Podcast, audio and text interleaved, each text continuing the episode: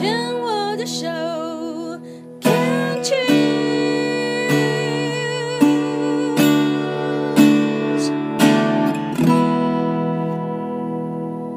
欢迎继续收听黛比的生命花园病虫害防治第二段，要继续跟淑敏聊一聊哦。淑敏本身是一位护理师，我们在要录之前有在正在回溯那十七年前，因为妈妈在那个时候确诊了零到一期的乳癌。上一段有说，呃，那段时间刚刚好你也有在接触乳癌的团体，嗯，所以其实资源很多，就在呃。第一位医师确诊，但是感觉没什么人味的状况之下，透过了其他的资源找到第二位医生，然后比较有人味、有人性的这样子，巨细靡遗的告诉你会发生什么。嗯、我觉得这这个对对对病人来讲蛮重要，然后就选择了第二位医生，嗯嗯嗯、当时做了手术的一个动作。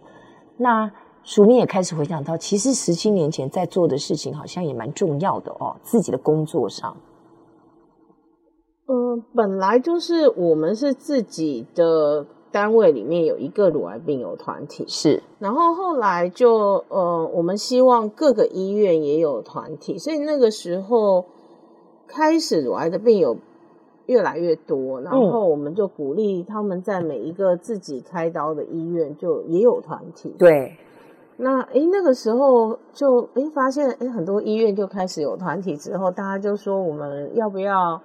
联合起来，因为觉得那个支持的力量很好，嗯、所以那时候我记得，就是乳癌，嗯，中华民国乳癌病友团体开协会开，就是有一个协会成立，然后是为乳癌病友的。哦，我的印象当中，嗯，有一个非常非常响亮，然后完全就你会忘不掉，我一直到现在都忘不掉的一个 catchphrase，就是一个一个一个口号。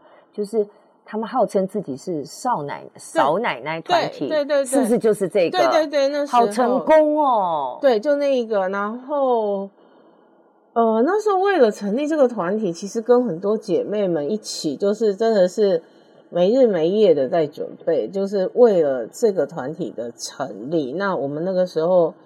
就就就帮他们做一些一些小事情，这样子，然后让这些团体可以连在一起。哦，千万不要说小事，就算在嗯嗯不不值一提或你认为认为很细微的小事，它都会有蝴蝶效应，那个涟漪其实是很大。你看当初十七年前如果没有那样子的一个串联，嗯，它不会有乳癌协会，然后也不会有这个病友团体，然后。嗯，也不会有今天的全癌连，有没有？他是其实是这样、嗯、这样这样一一、嗯、一路这样子，十七年后、嗯、这样，然后也不会有今天的牵手之声。我想可能也对后面其他癌症的病友团体有一些激励的作用吧。因为我们牵手之声早期是乳癌，乳从乳癌出发，对，然后现在变成全癌联这样子。所以其实对，就是因为这群很热情的姐妹，然后她们好有活力。那我觉得可能也。多少让其他的癌癌癌友会觉得，诶，这这好像是一条可行之路了。嗯哼，对，因为早期都会说阿乳癌，因为呃，它算是什么优质，就是它的那个预后是比较高的。这样，我我我会我以我的形容词是，它是最友善的癌症。呃，对，之前都会这样子去形容乳癌，所以。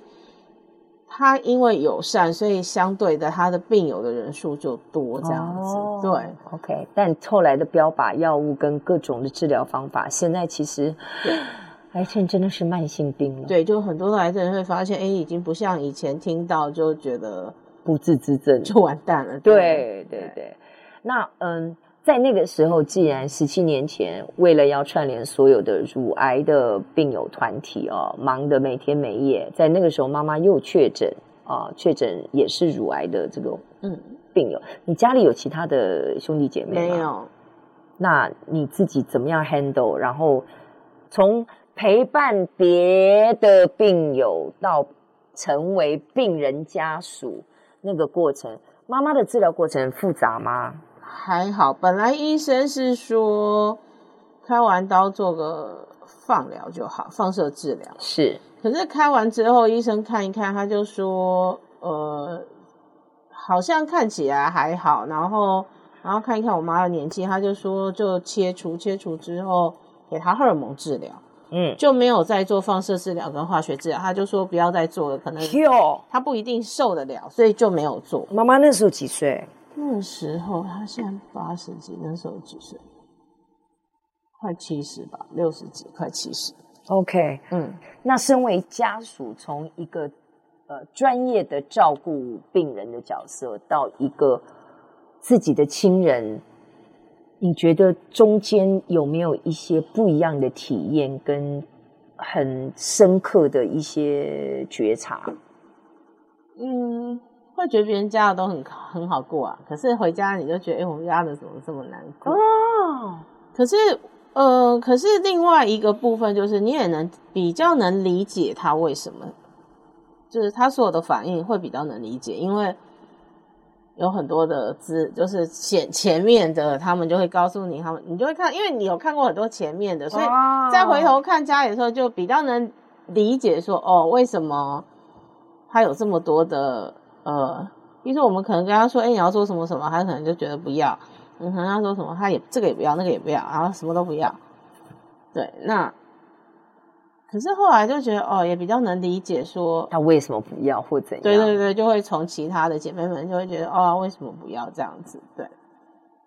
其实我在猜想，病人本身的不要，有时候也是基于害怕，因为未知，他已经在面对一个非常巨大的未知了。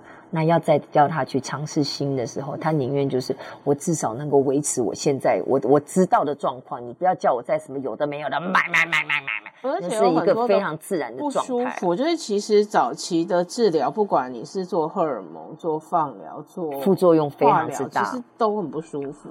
真的，在这五年主持的过程当中，我真的累积了好多好多的尝试，也有知识，就知道说。癌症在这十几二十年，因为我妈妈是二十年前的肺腺癌，就光这二十年前那个突飞猛进啊，那个日新月异啊，嗯，就是以前他只会专注在打击癌细胞，嗯，现在周边的支持疗法，怎么样让你的副作用减少？嗯嗯，怎么样可以让你的这个呃治疗可以加速？太多太多的方法，对，就是其实有在进步，就是包括过去的化疗药物，或甚至以前的那个旁边，以前以前我的我我听过我们同事最惨的就是抱着马桶，每次做完就回去抱着马桶，可是现在呃还是可能还是有人很不舒服，但是。会听到比较多的姐妹们会说比过去好很多，就是、因为每个人都不一样，而且现在很多人在做化疗还不掉头发，我想怎么可能？对，就是跟过去很不一样。以前我们会听到大家来就一片凄惨声或一片惨白，你就会看到每个脸都是很可怕的。可是现在你会看到不太一样，就是很多人就会正他的那个生活是比较能维持正常生活，不会像过去那样，就是你就会发现他这段时间可能。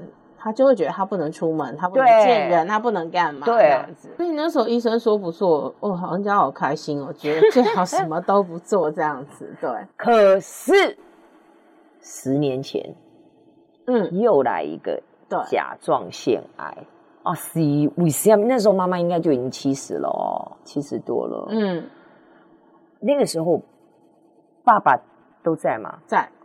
那爸爸怎么 handle？怎么怎么面对这样子的一个变化？爸爸的身体如何？他那时候身体还不错哎，我爸那个时候都还可以去爬山去干嘛？妈妈不跟吗？不跟。然后、啊、对我爸爬山爬到九十九十九十岁，所以那个时候他还在爬山。嗯，对。然后我爸那时候的看法就是，他觉得就很好玩，他就觉得哎，你看你能不能跟我去爬山，对不对？就。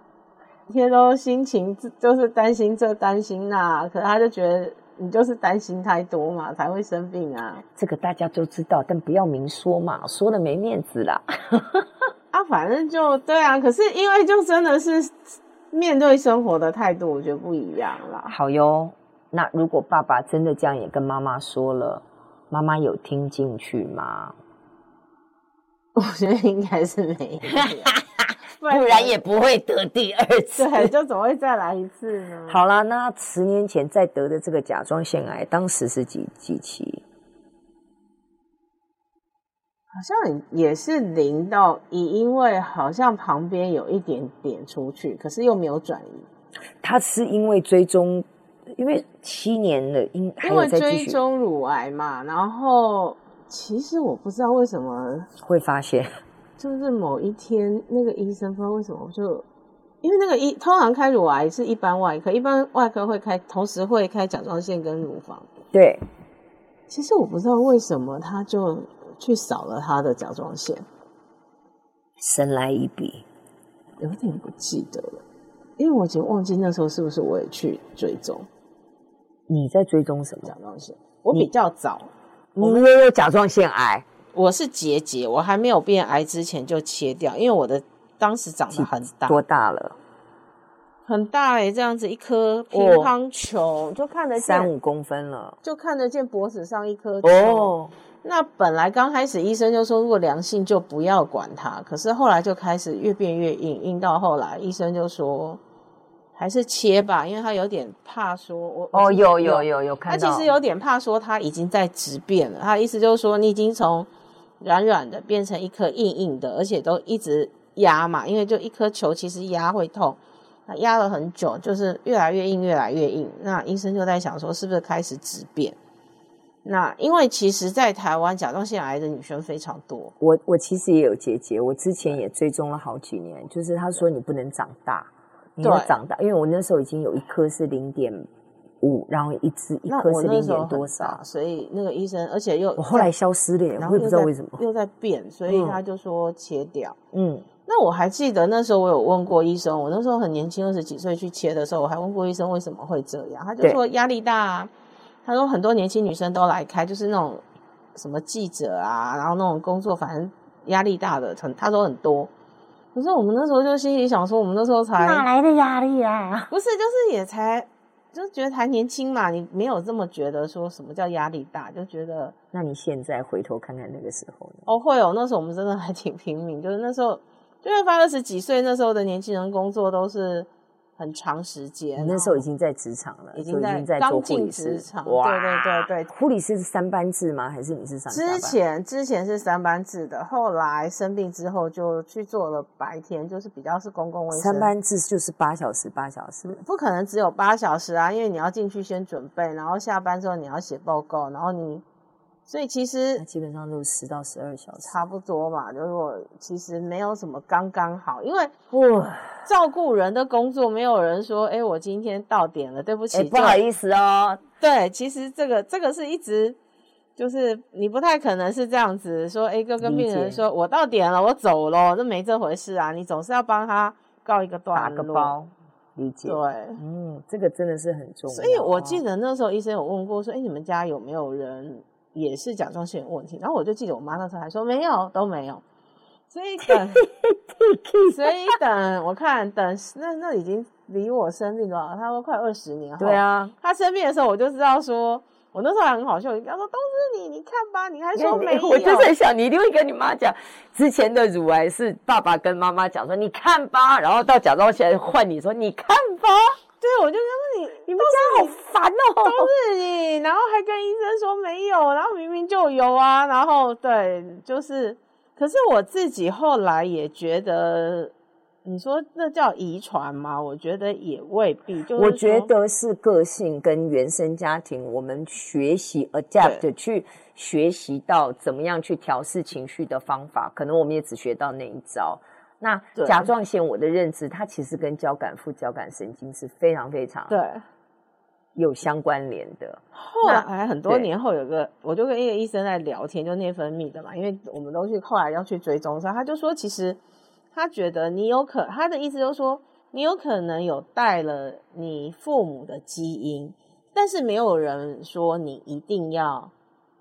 就是说你有没有 trigger，有没有诱发，要不要去启动这件事？他说那个按钮是你自己怎么样的方式给他按下去？对，他的意思就是说，那其实是你自己启动的，所以他会觉得你启，你可能只是有那个因素，可是你启不启动，他认为在自己，在自己。其实你看，不管怎么样，每个人的命，每个人生命经验不一样。时间线拉长，我们现在坐在这里，回头看当年，其实如果我们也能用一个好奇跟一个有趣的心态去探索，其实可以有一些很多不一样的看法跟转变啊。而历史真的是发生的已经发生，是我们在什么样的时间用什么样的心态去看待它，嗯、它就会对未来的未来再造成一些不一样的转化。嗯，好。太好了，我们这段也先聊到这边，先休息一下。